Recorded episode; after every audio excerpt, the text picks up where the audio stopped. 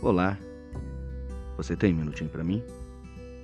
Em tempos de angústia, de dor, de aflição, o desejo do nosso coração é se esconder do mundo, se refugiar para que não sejamos vistos por absolutamente ninguém.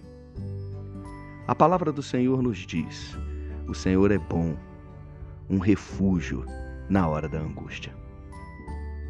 É natural o desejo de nos escondermos quando estamos passando por muitas aflições.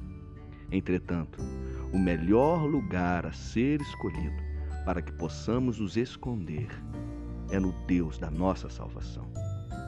Ele é o nosso refúgio, ele é a nossa fortaleza, socorro bem presente na hora da angústia.